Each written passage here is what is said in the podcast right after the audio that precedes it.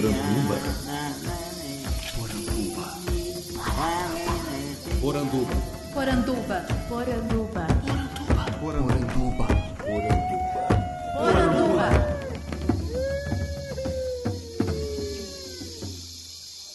Bem-vindos à nossa Poranduba, o podcast sobre as histórias fantásticas da cultura brasileira. Eu sou Andrioli Costa, o colecionador de sacis, e serei seu guia.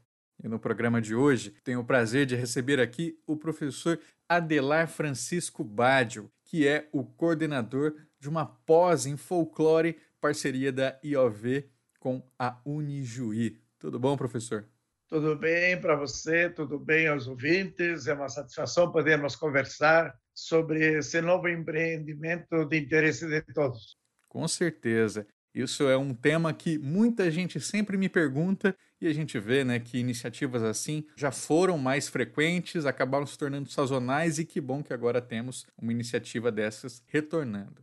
Mas antes da gente falar sobre o nosso tema principal, queria que você se apresentasse para os nossos ouvintes e dissesse então quem é Adelar Francisco Baggio. Eu sou professor universitário desde 1971. Eu fui o primeiro reitor da Universidade de Juí, Unijuí, e também eu fui o articulador principal da criação do movimento das etnias de Juí, que envolve hoje 14 entidades culturais que formam a União das Etnias de Juí, e também eu sou assessor hoje da UET, da União das Etnias, e sou assessor especial em assuntos internacionais, sou coordenador institucional deste curso internacional de folclore e artes populares, e também coordeno esse trabalho daqui de Juí, que nós temos em torno de 40 grupos folclóricos das mais diferentes etnias e também o movimento nosso que, que participam, eh, vamos dizer, grupos da Europa, da Ásia, da África, da, do Oriente Médio e da América do Sul. Estamos coordenando esse trabalho com muita convivência, muita paz, muita alegria e querendo fomentar, vamos dizer, todo esse trabalho de desenvolvimento internacional das iniciativas e grupos folclóricos do Brasil. E deixa eu perguntar, Ijuí é formada por imigrantes de que país? No caso, nós temos várias etnias indígenas, os caboclos, que é uma, era uma cruza principalmente dos portugueses com os índios, nós temos o gaúcho rio-grandense, argentino e uruguaio, nós temos em torno de 40 grupos, nações que enviaram gente para cá para colonizar e para participar do desenvolvimento do município. E temos, vamos dizer, uma articulação forte com os países da Europa, são oito deles, né? É a Alemanha, a Itália, a Bélgica, a Áustria, a Portugal, a Suécia e também a Alemanha e a Espanha. E temos com parte algumas etnias da África, temos os japoneses também, e temos os árabes que representam a Liga Árabe com casa típica construída no nosso parque de exposições, com grupos folclóricos, vestimentas, culinária junto, e ensino de nove línguas por aqui, e estamos querendo ampliar isso para 25, 26 etnias até o final do ano que vem. Mas só para eu entender, todos esses povos fizeram parte da formação da cidade? Do município e da região, né? Poxa. Em 1890, no processo de de imigração, de colonização da região, foi criada a colônia de Juí, que significa o Rio das Grandes Águas, ou das Águas Divinas, e daí eles fizeram a primeira experiência de colonização, de trazer várias etnias e não uma. Historicamente, por exemplo, São Leopoldo, Novo Hamburgo, Caxias do Sul, etc. São os alemães, né? É, só, ou só alemães, ou só italianos, ou só poloneses. E no caso aqui, eles colocaram essas três etnias para começar, e deu certo.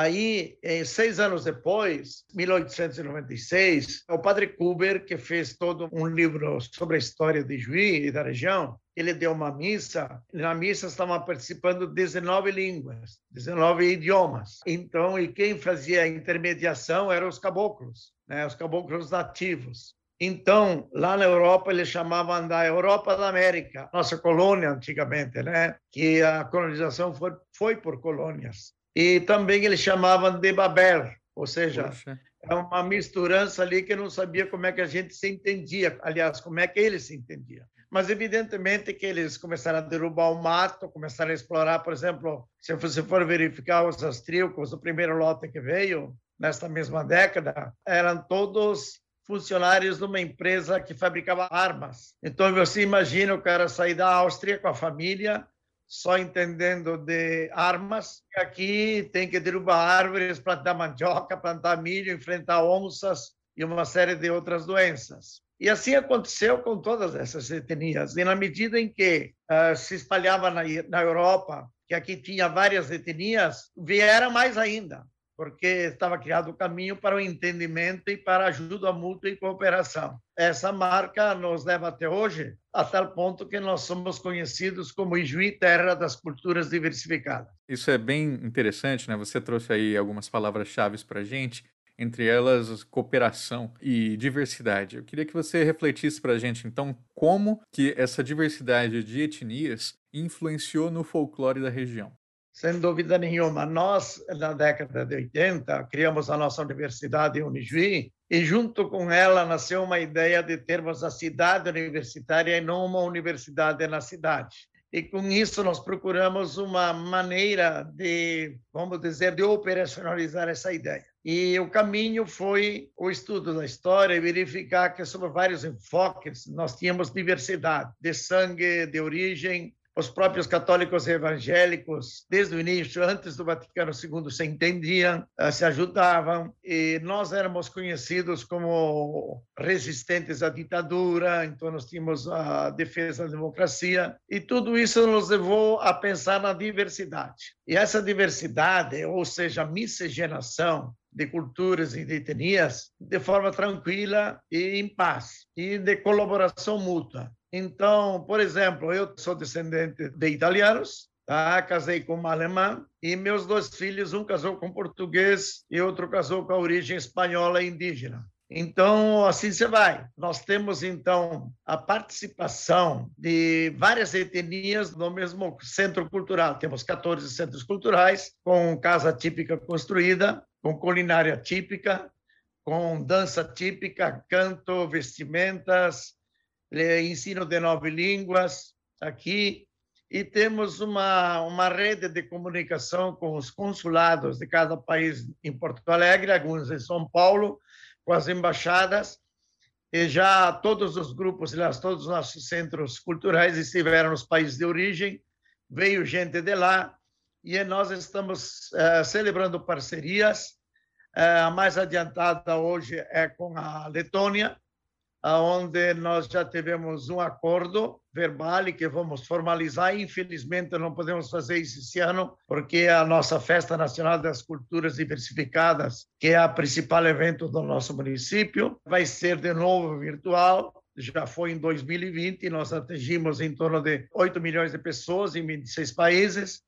Então, com a Letônia, assim será com outros países, nós vamos fazer um acordo de cidades irmãs, vamos fazer um acordo de duas universidades aqui e de lá, prefeituras, empresários e, obviamente, na área de estudos da América Latina. Isso faz com que a gente tenha uma internacionalização da terra, do município, e que a gente abre caminhos, principalmente agora com o IOV, que nós estamos fazendo um trabalho muito forte de uhum. parceria, inclusive com o curso internacional. Nós entramos no intercâmbio internacional entre esses países, evidentemente, com base em quatro palavras, que são os quatro pilares do desenvolvimento do, do mundo hoje, que é a economia, que é o social, que é o ambiental e o quarto pilar que está sendo consagrado por organismos internacionais é a cultura. Nós já temos em torno de 40 grupos folclóricos, eles se cruzam nas diversas etnias, nas diversas casas típicas, nas diversas apresentações. Inclusive, por exemplo, nós temos vários tipos de jantares dos 14 povos, aonde você participa do jantar, que você tem 12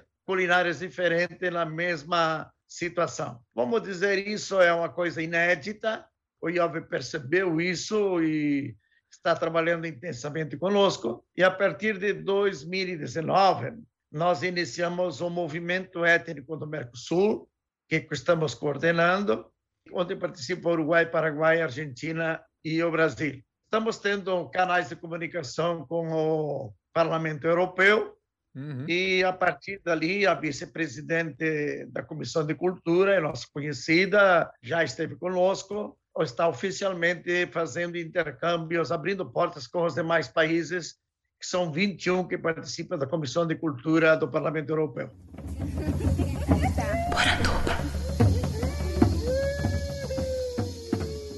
Quero perguntar antes uma coisa sobre essa integração. Infelizmente, isso não é uma coisa muito frequente, porque muitas vezes a gente vê que no choque das identidades é mais comum que você tente reforçar a sua identidade negando as outras. Então é, você faz parte desse grupo, não se misture com aquele outro. Isso aí a gente vê pelo Brasil inteiro. Como que isso acontece aí na cidade? Por que, que aconteceu de forma diferente? É só por conta do convívio? O que teve de diferente que fez com que essa integração não negasse identidades? É, isso é uma questão muito interessante e muito peculiar. Por exemplo, se nós formos verificar em várias cidades capitais, por exemplo, São Paulo, evidentemente que tem o maior número de etnias do que nós. Né? Nós temos em torno de 40, né? Mas aí tem muito mais e assim muitas outras cidades. Se você pegar, por exemplo, também Gramado, basicamente é só etnia alemã. Se você pegar, por exemplo, Erechim, aqui na nossa cidade, nós temos três etnias que dominam, e assim por diante.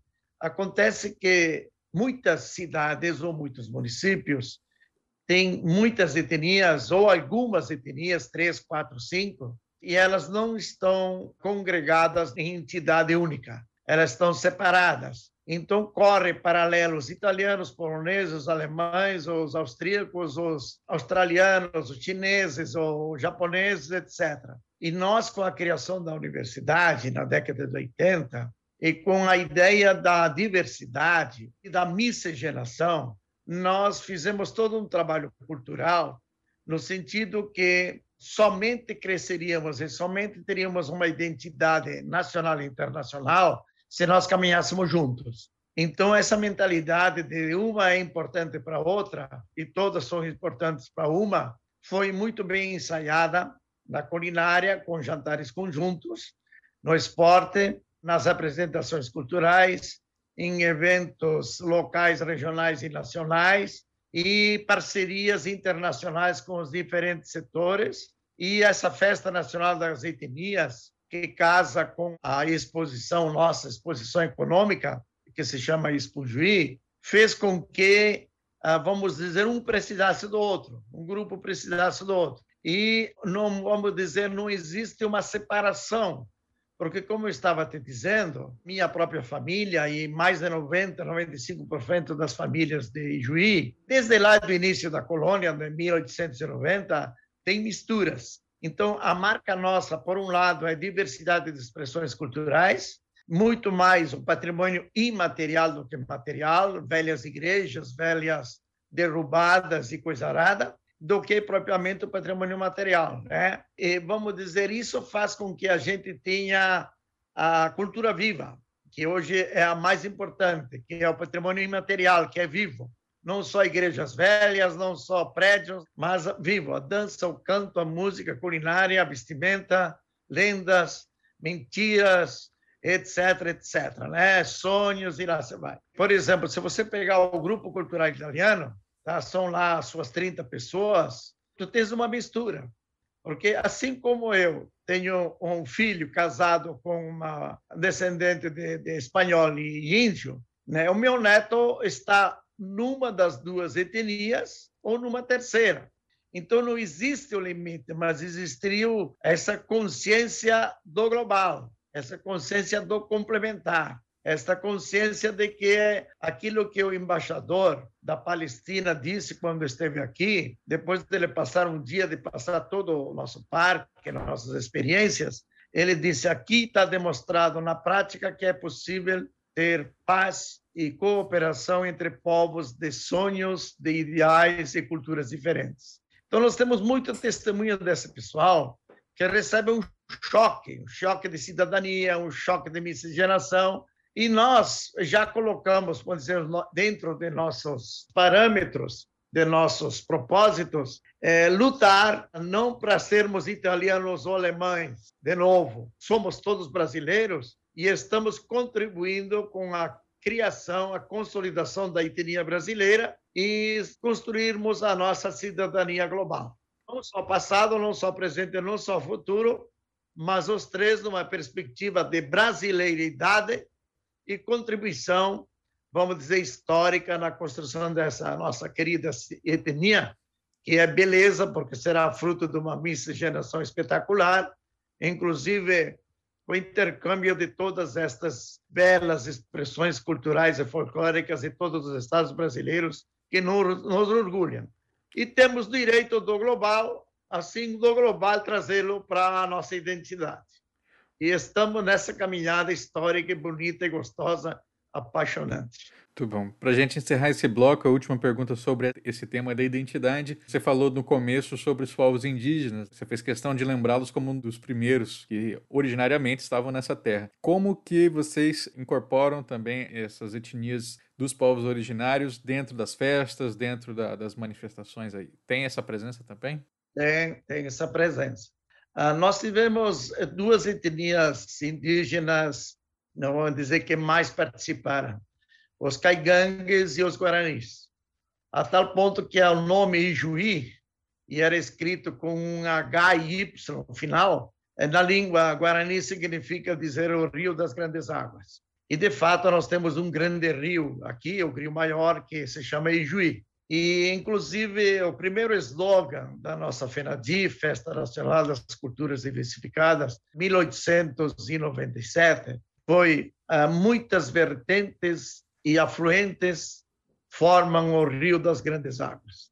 Ou seja, é uma coisa bonita, né? Já em duas FENADIs participaram indígenas, e a nossa universidade mantém um museu que se chama Museu Antropológico Pestana, criado na década de 60, e nós temos guardados desde lá o maior acervo das missões, das missões jesuíticas, que evidentemente eram sete povos aqui no Rio Grande e articulados com a Argentina e com o Paraguai. Nós temos mesmo na Universidade de Ensino de Língua Indígena, nós temos também estudantes indígenas, tem até um, um índio que fez doutorado já pela URGS, que esteve ligado a gente. Então, é, vamos dizer, não é uma presença tão forte e viva, mas histórica, etc., e, e de algumas frentes, tá? junto com a gente.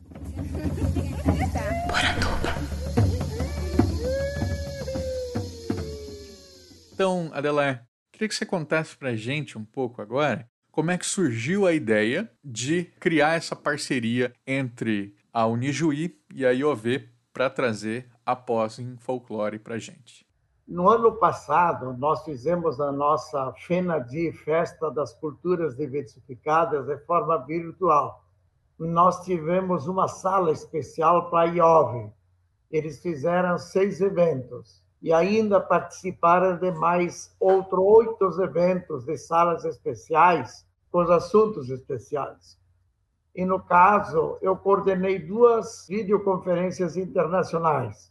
Uma com participação do Mercosul, Argentina, Paraguai, Uruguai, e o presidente da IOV aqui do Brasil e mais do município de Gramado. E a segunda, nós, eu coordenei uma videoconferência com participação da IOV do Brasil e mais a, a deputada Dace do Parlamento Europeu, que é vice-presidente da Comissão de Cultura, mais dois ministros do Uruguai, mais um ministro da Argentina, mais a Secretaria-Geral da Cultura do Paraguai e mais a representante da Unesco no Brasil. Nós fizemos uma discussão, uns debates, umas explanações como está esse movimento? Como está o trabalho na cultura, principalmente na parte do folclore, culturas étnicas, populares, etc. A discussão foi muito boa e o IOB percebeu do trabalho da gente. Fundamentalmente, uma diferença que eles perceberam é que nós temos 14 etnias organizadas, temos mais de 40 etnias que participaram da colonização da região, eles se impressionaram com a integração da economia com a cultura, que isto é uma moda mundial, e também com a diversidade das expressões culturais, que é aquilo que a Unesco quer hoje e também uma questão de discussão sobre a economia da cultura. Ou seja, a cultura não pode ficar isolada, ela tem que penetrar no mundo do desenvolvimento e vice-versa. Então, o que, que eles fizeram? Eles fizeram um convite para nós assumirmos esse desafio com a nossa universidade de lançarmos um curso de folclore, um curso internacional de folclore e artes populares. Então, nós trabalhamos até março deste ano para bolarmos um curso novo, e ele é um curso de pós-graduação em folclore e artes populares, com três módulos: cultura, desenvolvimento e gestão. É altamente inovador, inclusive com apoio da Secretaria de Cultura do Estado, Conselho de Cultura, Secretaria de Cultura do Amazonas, a IOV, a nossa União das Etnias, e tivemos um lançamento preliminar, dia 3 de julho, onde participou, inclusive, o secretário-geral da IOV, que reside na Itália, e nós tivemos também o diretor-geral da IOV, da área científica, acadêmica e tecnológica, e mais 500 e poucas pessoas que se inscreveram. Nós fizemos isso sábado pela tarde, e domingo pela manhã já tinha 670 pessoas que visitaram esta videoconferência. A pós já foi anunciada em maio, mas ela só de maneira informal, e ela começou a andar. Então, nós tivemos, inclusive, o movimento tradicionalista gaúcho Rio Grande do Sul, Brasil e Mundial, entraram firmes. A Secretaria de Cultura também, o Conselho de Estadual de Cultura também, porque perceberam, obviamente, o Conselho Estadual tem 24 conselheiros que representam todas as expressões culturais do Rio Grande do Sul. Então, isso, vamos dizer, eh, andou e, inclusive, teve no início de junho uma conferência uma reunião no Chile dos países da Argentina, Paraguai, Uruguai, México, Colômbia, Venezuela. Eu estava, inclusive, no supermercado fazendo compras. E, de repente, eles, bateu o telefone e eles me pediram para entrar na reunião deles e nós ficamos falando 40 minutos do curso. Eles queriam que a gente colocasse língua espanhola e e a gente fizesse internacional. Então, nós dissemos que faremos isso no segundo semestre do ano que vem. Segundo semestre. De 2022. Ah, sim. Já há planos para que haja outras edições. E outro pedido, que é, vamos dizer, a maior expressão cultural que existe é a dança. Então, o pessoal quer que a gente organize uma área da dança. E outro, ah, vamos dizer, existe, como eu disse antes, toda uma discussão e uma tendência hoje a tornar a cultura não uma ilha isolada, mas que ela esteja encaixada no desenvolvimento e o desenvolvimento aceite um trabalho conjunto com a cultura. Então, tem um pessoal que está pedindo business da economia na cultura. Então, como transformar isso em negócio? Como transformar isso em bens e produtos que, vamos dizer, que empregam gente, que geram renda, que oportunizam a inclusão, então, neste sentido, nós estamos inovadores de novo. Nós vamos estar lançando agora, no segundo semestre, um projeto que se chama Guardiães da Cultura aqui na nossa cidade, que nós vamos envolver mil crianças dos bairros, de preferência não empregados. O que, que vamos fazer? É, já conseguimos da China um apoio para comprar mais de 300 instrumentos musicais e com isso nós vamos espalhar, vamos dizer, nos bairros, obviamente, precisamos nos capacitar pessoas e vamos ter todo um trabalho. Nós queremos, em quatro, cinco anos, ser uma das cidades que tem mais conjuntos musicais, mais grupos de danças e mais gente incluídas, pobres, marginais, gente incluídas num processo de cultura. Então, isso, evidentemente, é um avanço e já nós estamos, além de termos a diversidade de culturas, um amplo leque do, do patrimônio imaterial, vamos ter essa primeira articulação cultura, desenvolvimento e inclusão social. E, professor, você pode contar para a gente detalhes da pós? Então, ela vai ser EAD, até quando se faz as inscrições? Então, veja bem, o curso ele tem três módulos, 10 disciplinas cada módulo, Ele começa agora dia 21 de agosto, pela manhã, nós vamos ter uma videoconferência com o presidente da IOV, da, que é um árabe, e com a vice-presidente do Parlamento Europeu da área da cultura. Nós vamos ter uma representante da Unesco, nós vamos ter o presidente do Conselho Estadual, que vai coordenar comigo, e nós vamos ter o secretário de Cultura e Economia Criativa do Amazonas, que faz parte da nossa parceria. Bom, 21 é sábado, vai ser de manhã, nós precisamos compatibilizar três horários, lá na Arábia, lá na Europa e aqui. É, já no dia 23 vai começar as aulas, à noite 23, 24, ou seja, segunda e terça e sábado. Segunda e terça vai começar a primeira matéria, o secretário de Cultura do Estado vai dar uma primeira abertura, e depois, então, temos a conferência, aí quarta, quinta e sexta o pessoal tem possibilidade de estudar, que nós vamos dar temáticas, textos. Sábado, então, nós vamos fazer o fechamento da matéria com debates, revisões, e durante os três turnos, terça, quarta e sábado, nós vamos ter manifestações culturais, dança, canto, etc. Depois, aí, cada ah, duas semanas, de preferência segunda e quarta semana, dependendo dos feriados, nós vamos ter aulas até dezembro do ano que vem. Do, do 2022? 2022, exatamente. É, já que a gente vai fazer só duas matérias por mês, né?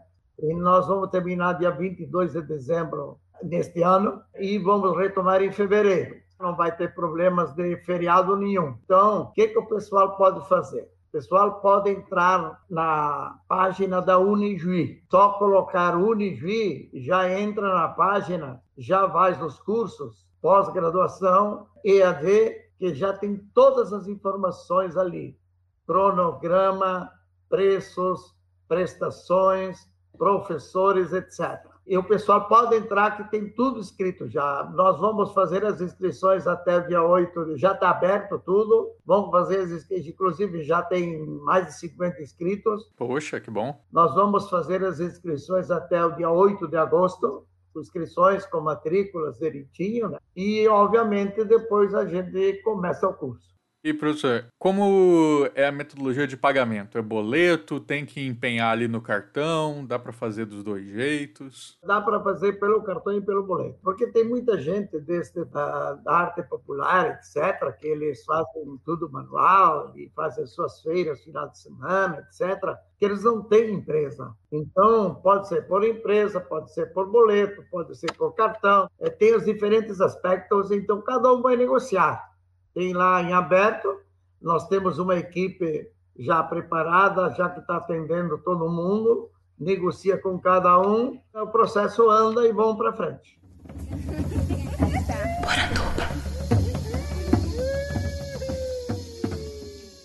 Vamos falar agora dos ministrantes. Vocês chegaram a trazer, por exemplo, algum mestre de cultura popular assim para dar aula? Estamos focando mais no mercado, mais na academia? Como é que você está pensando? Bom, de preferência, a nossa opção foi pegar doutores ou pós-doutores. Então, 80% são doutores ou pós-doutores na sua área. Os demais são mestres. Agora, este doutor ou este docente universitário do Brasil ou do exterior, que fala português, porque a língua básica vai ser português, a não ser estas autoridades que vão palestrar, que a gente vai traduzir, eles são os responsáveis da matéria. Agora, existe toda a liberdade para levar, por exemplo, mestres de samba. Ah, isso é bom. E levar também grupos folclóricos gente que vai fazer depoimentos, gente que relata experiências de inclusão social, gente que relata interação da, vamos dizer, da arte, dos grupos de arte com o desenvolvimento. Então, nós vamos ter a nossa previsão em torno de 150 manifestações culturais durante o curso. Por exemplo, nós temos uma parceria com o Estado do Amazonas. Então, o Estado do Amazonas, a Secretaria de Cultura e Economia Criativa deles, eles indicaram um professor para nós, um doutor que lida com eles. Ele lida com a arte popular na Secretaria de Cultura. Este professor vai assumir, ele vai dar a parte teórica, mas eles vão colocar ah, vamos dizer, uma série de eventos e grupos deles. Então, você pode perceber, e assim nós estamos mantendo contato com todos os estados, para incluirmos manifestações de todos os estados. Então, o que, que se quer com isso? Em primeiro lugar, que o pessoal tenha uma visão nacional, da diversidade nacional, conheça grupos folclóricos e artísticos das várias regiões e eles conheçam o Rio Grande a gente. Com isso, e a Coiove junto, nós vamos ter uma, a partir de 2022, 2023, todo um programa de intercâmbio cultural no Brasil. E depois ampliaremos isso para o mundo. Por exemplo, eu tive contato com Maranhão, com Pernambuco, conheço alguns estados, com Goiás, e a riqueza que tem no Brasil é um grande espetáculo. Por isso que nós estamos colocando como pano de fundo desse curso as contribuições culturais para criar a etnia brasileira, para construir e, no fundo, também o direito que nós temos a sermos cidadãos globais. Esse é um processo que o pessoal está, vamos dizer, entusiasmado, porque é, dificilmente existe uma experiência, uma iniciativa local, municipal, que coloca uma projeção internacional assim num ano, né? Não sei se você sabe informar para gente, mas eu me lembro vagamente que já tivemos no Rio Grande do Sul um mestrado ou uma pós de folclore há alguns anos atrás, há bons anos atrás, que inclusive a professora Paula Simon foi uma das ministrantes. Né? Você lembra disso? Ela vai estar junto conosco desde o início. Já é certo que vai participar em duas videoconferências, em duas disciplinas. Nós temos a linha da, da música, da dança, e temos uma forte participação do tradicionalismo gaúcho aqui no MTG, Brasil e internacional. Então, estamos pegando várias vertentes das diversidades culturais. Por exemplo, nós vamos começar fazendo um trabalho em cima do patrimônio cultural mundial e a institucionalização desse processo. Então, o pessoal que vai fazer o curso vai ter uma ideia das principais organizações internacionais, da Unesco, Banco Mundial, Patrimônio Mundial, como isso está funcionando e quais são os espaços para entrar nisso. Deixa eu ler para o pessoal aqui algumas das disciplinas, né? Que aí eles vão ter uma ideia do que, que a gente vai ter. Então, no módulo 1, a gente vai ter Patrimônio Cultural Popular 1 e 2, Manifestações da Cultura Popular 1, 2 e 3, Institucionalização do Folclore e Artes Populares, Estado, Políticas Públicas, Folclore e Artes Populares, e aí temos Dimensão Econômica da Cultura, e aí Folclore e Artes Populares no mundo, na América e Brasil.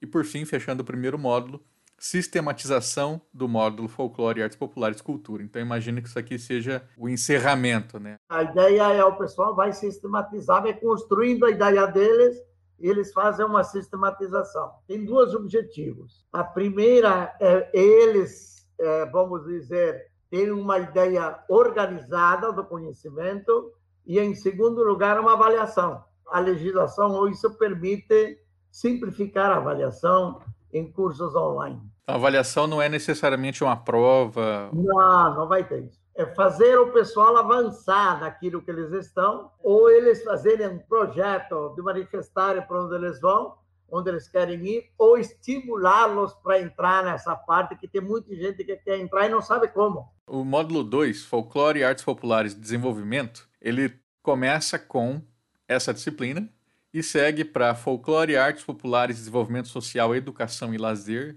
1 e 2. Depois temos Folclore, Artes Populares, Inclusão e Participação Social, que é importantíssimo.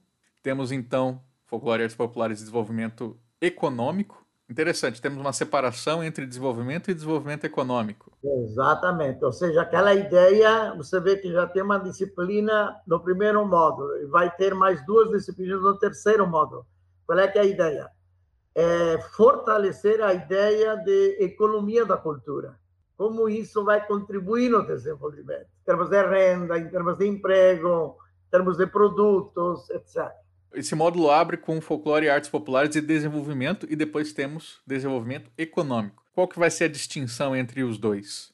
A distinção é que o desenvolvimento dá uma visão abrangente de todos os setores. Você tem produção espetacular em todos os setores. Você pode pegar ali transporte, tu pode pegar tecnologia, tu pode pegar agricultura, você pode pegar arquitetura, você pode pegar culinária, você pode pegar as diferentes coisas que por trás estão as 14 áreas prioritárias do desenvolvimento. Então, como isso penetra no desenvolvimento da comunidade? Por exemplo, no nosso caso, a nossa diversidade, é, FENADI, Festa Nacional das Culturas Populares, ela lançou o Ijuí no mundo. Por detrás desse movimento, nós temos dois títulos. Um somos Patrimônio do Rio Grande do Sul, cultural, e outro somos Capital Nacional das Etnias. Então, tem empresas que têm, vamos dizer, fundos que apoiam isso. E na medida em que você consegue multiplicar projetos, envolver pessoas, que nós estamos mais de 1.200 já envolvidas, você faz aquilo que na Europa está nascendo, que é a economia circular. O que é a economia circular? É diferente da economia linear que a gente tem hoje, em forma de matriz econômica. Você pega, a, vamos dizer, uma ideia dessas e você vai multiplicando ganchos econômicos por exemplo, nós já temos muitas grandes famílias que vêm fazer os encontros na FENADI. Bom, o que, que, é isso? Você, por um lado, você está estimulando as árvores genealógicas, a cultura. Por outro lado, você está estimulando os nossos eh, centros que oferecem culinária específica. Por outro lado, eles estão envolvendo os filhos deles, etc. E eles têm apresentações culturais. Nos 12 dias de nossos festejos, nós temos 250 apresentações culturais de Juí, do Rio Grande, do Brasil, do Mercosul e do exterior. É um impacto espetacular. Então, sai toda uma discussão sobre isso. Na medida em que a gente tem nove idiomas sendo aprendidos aqui, você tem intermediário, você tem intermediações de, de, de gente nos negócios. Por exemplo, nós temos a única pessoa do Brasil que tem cidadania leta. E quando o governo precisa fazer uma tradução oficial, ele pede para nós. Nós temos um dos poucos tradutores oficiais do Rio Grande do Sul de sueco. E ele tem um trabalho porque tem todos esses processos oficiais que são chamados ele é chamado para traduzir. Você percebeu? Nós temos pessoal aprendendo mandarim e por trás estamos trabalhando um projeto com a China. Isso engata, você percebeu que tem língua, tem cultura, tem culinária, já tem vestimenta junta, tem é, conhecimento, tem estímulo às pessoas para se perguntarem quem eu sou. É uma coisa bonita isso. Eu, inclusive, sou bastante conhecido nesta área. Vou dar um exemplo. Sábado passado, eu estive numa videoconferência para, inclusive, com o pessoal de Barcelona, da Espanha e de Brasília, etc., discutindo como institucionalizar a irmandade entre cidades. Aquele cara de Barcelona, eu só fiz uma pergunta para ele e ele começou a dizer: já não sei bem, mas eu tenho ligações com tal etnia, com outra etnia, já misturei meus filhos ou seja, começa uma discussão bonita, porque você tem uma herança cultural. A gente não está pensando ser italiano, ser alemão, percebe? Nós estamos valorizando a cultura, o legado do passado. Estamos vivendo isso, estamos melhorando, porque temos consciência que nós estamos contribuindo para a construção da etnia brasileira. Somos brasileiros, tá? Agora, essa riqueza do passado a gente não quer perder.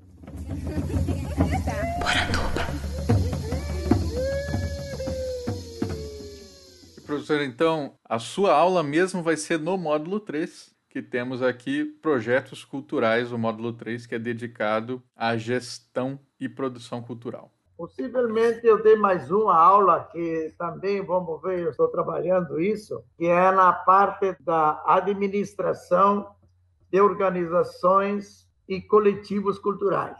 Ou seja, eu tenho muita experiência, já há 30 anos, de assessorar cooperativas, redes de cooperação, associações rurais. Como fazer isso?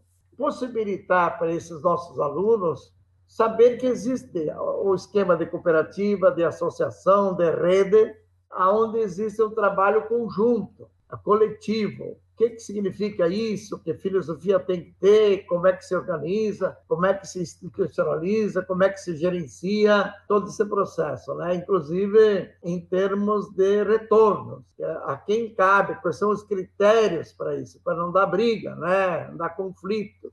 Retorno no sentido de devolução para a comunidade. Exatamente, exatamente. E também em projetos, né? Que a gente tem muita experiência nisso. É, como fazer projetos. E esse é um grande problema que o pessoal não sabe. Então, inclusive, tem muito recurso ali.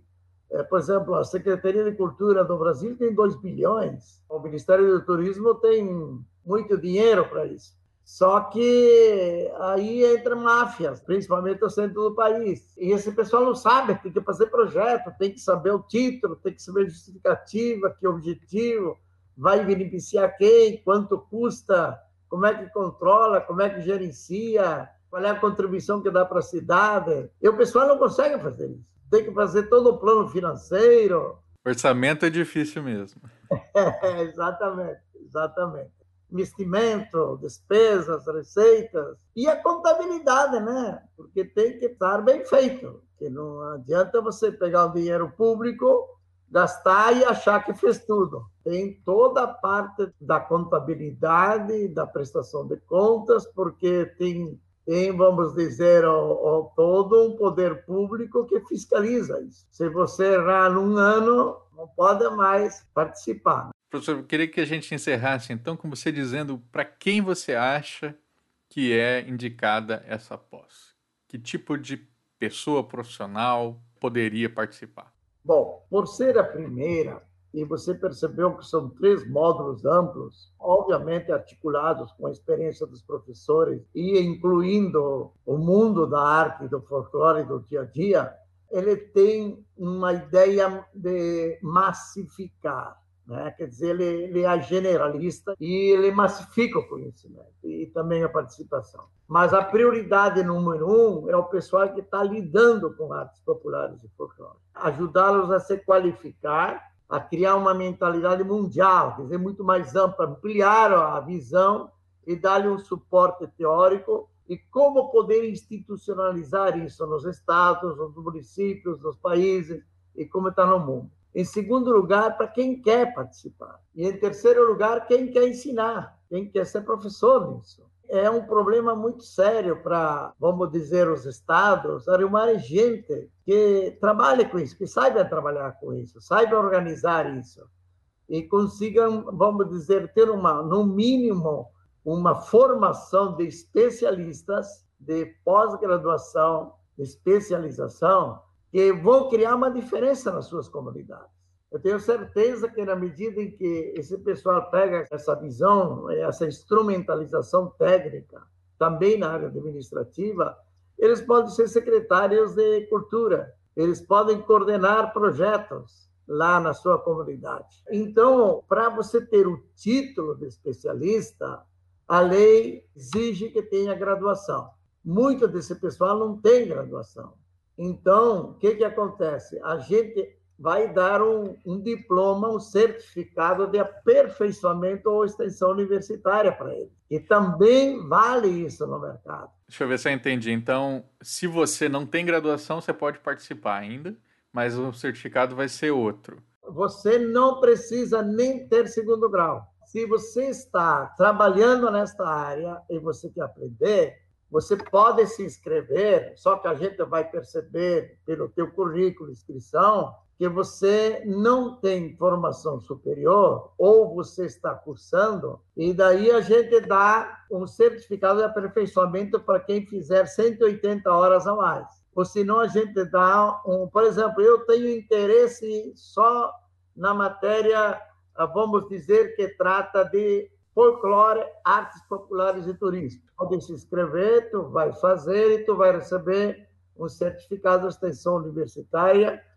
É, é muito importante, porque vai ter junto lá IOV, Mundial, vai ter junto Secretaria de Cultura do Estado e Conselho Estadual de Cultura. Entendeu? Não é qualquer, qualquer coisa, né? É, você vai ter uma marca internacional no teu diploma, na tua formação. Muito bom. Adela, foi um prazer conversar contigo no dia de hoje. Eu queria que você se despedisse então dos nossos ouvintes, mandasse um abraço para eles e deixasse a sua mensagem final. Pode ser o que você quiser, a palavra é sua. Ok. Bom, eu gostaria de dizer rádio ouvintes que gostaríamos muito que vocês estivessem com a gente, porque nós estamos começando um empreendimento internacional. Não é, vamos dizer, um trabalho apenas solto. E vocês vão ter subsídios espetaculares para a vida de vocês. Tá? Então, olhem bem as informações que estão no site da Unijuí, que é a nossa universidade, tenha todas as informações. Vocês têm ali em aberto a possibilidade de discutir comigo, com o coordenador acadêmico e mesmo com a parte administrativa. E a minha mensagem final é, que eu quero trazer para vocês é uma leitura de um pequeno texto que eu escrevi sobre o Rio das Grandes Águas. Por que isso? Porque a palavra Ijuí, ela uhum. é de origem guarani, e eu queria ler para vocês. Por favor. Somos expressões do mesmo leito do rio, que aspira a ser o rio das grandes águas, mas só o será se for alimentado por muitas fortes e diversificadas vertentes e afluentes.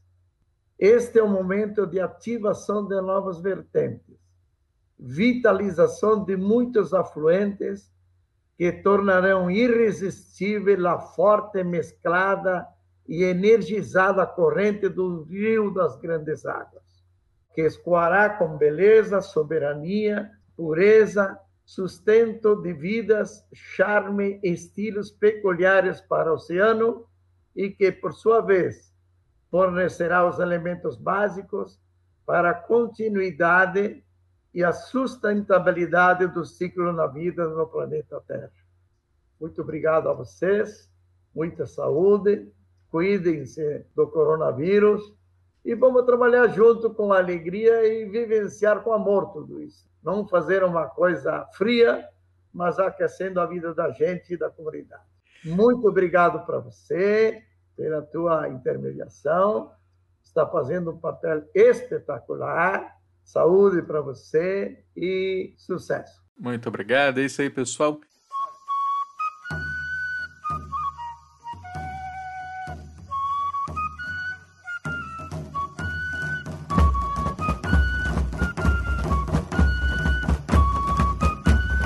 Gostou do programa?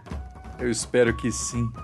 Se gostou mesmo, faça como os nossos queridos apoiadores que assinam mensalmente os planos do colecionador de sacis no padrim.com.br barra saci e no catarse.me barra saci. É graças a eles que nós nos mantemos aqui toda semana sempre falando de folclore. É por isso que eu quero mandar um grande abraço para Agatha Urzedo, Alex Mir, Ana Lúcia Mereger, Ana Magalhães, André Vázios, Arthur Rocha, Bruno Janowski, Bruno Moraes, Caio Geraldini, Camila Piva, César Silva, Daiane Angolini, Daniel Burle, Daniel Medina, Damian Valendorf, Douglas Rainho, Euclides Vega, Fernando Susma, Gabriel Quartan, Josi Silva, Guilherme Kruger, Guilherme Passos, Rosaná Dantas, Ian Fraser, Júlio Vieira, Carla Godoy, Leandro Araújo, Luiz Teles, Maico Wolfert, Marcos Nogas, Marcela Melo, Maurício Filho, Maurício Xavier, Nayara Lista, Maicon Torres, Micael Meneghetti, Nildo Alcarinque, Pablo Melo, Pedro Scheffer, Rafael Joca Cardoso, Tainara Oliveira, Thomas Misfeld, Thiago Chiavegatti, Vinícius Carli, Vinícius Milhomem, Vinícius Pinton, Vitor Nogueira, Vitória Silveira, Vadson Freitas, Valdeir Brito, Velma Reis, William Cavalcante e Zé Wellington. Muito obrigado, pessoal. Vocês ajudam a tirar o folclore da garrafa. Quer ajudar em uma contribuição única e não mensal? Manda um pix pra gente em colecionadordesacis.gmail.com Ficou interessado em saber mais sobre a IOV, que é essa parceira da Unijuí na construção da pós? Então eu te convido a participar de um evento de folclore que a IOV está organizando no começo de agosto. A minha palestra vai ser no dia 3 e eu vou falar sobre mito, imaginário e folclore. Dá uma conferida lá, o link para inscrição tá no post e é gratuito. Esse podcast foi editado pelo nosso querido Léo Tremesquim e produzido por mim, Andrioli Costa, colecionador de sacis. Acesse colecionadordesacis.com.br. Um abraço e até a próxima.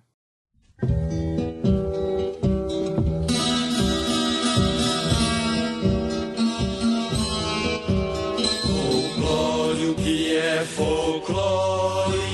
Responda, mas trove bem. Não diga o que o William Tom não disse pra sempre amém. Folclore, o que é folclore? É tempo que tempo tem. É morte que tem a vida. É vida sem morte, amém.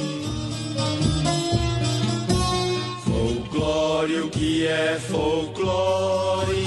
Rependes que a história tem. O novo que ficar velho, já velho nasceu também.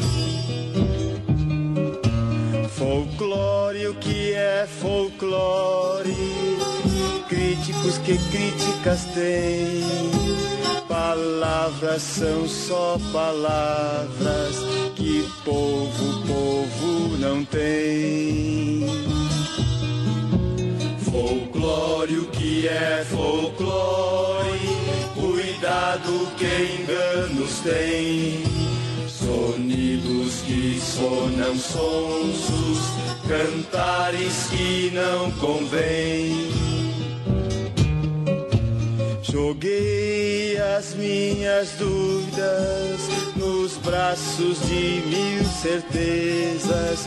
Nasceram mais estes versos, nadando na correnteza.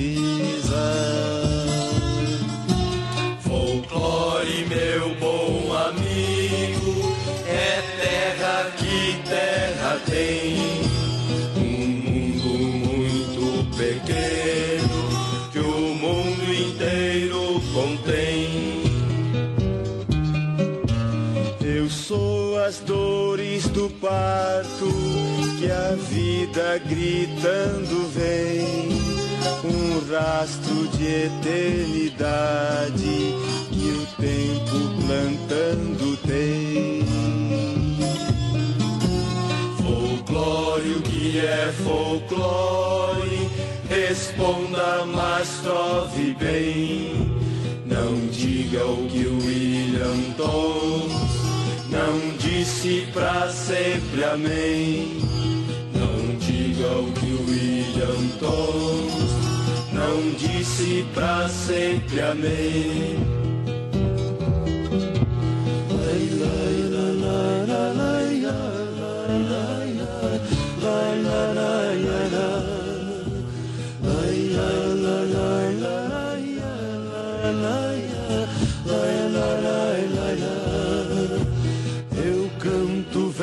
Velhas cantigas, ai ai, dessa terra antiga. Eu canto velhas cantigas, ai ai, dessa terra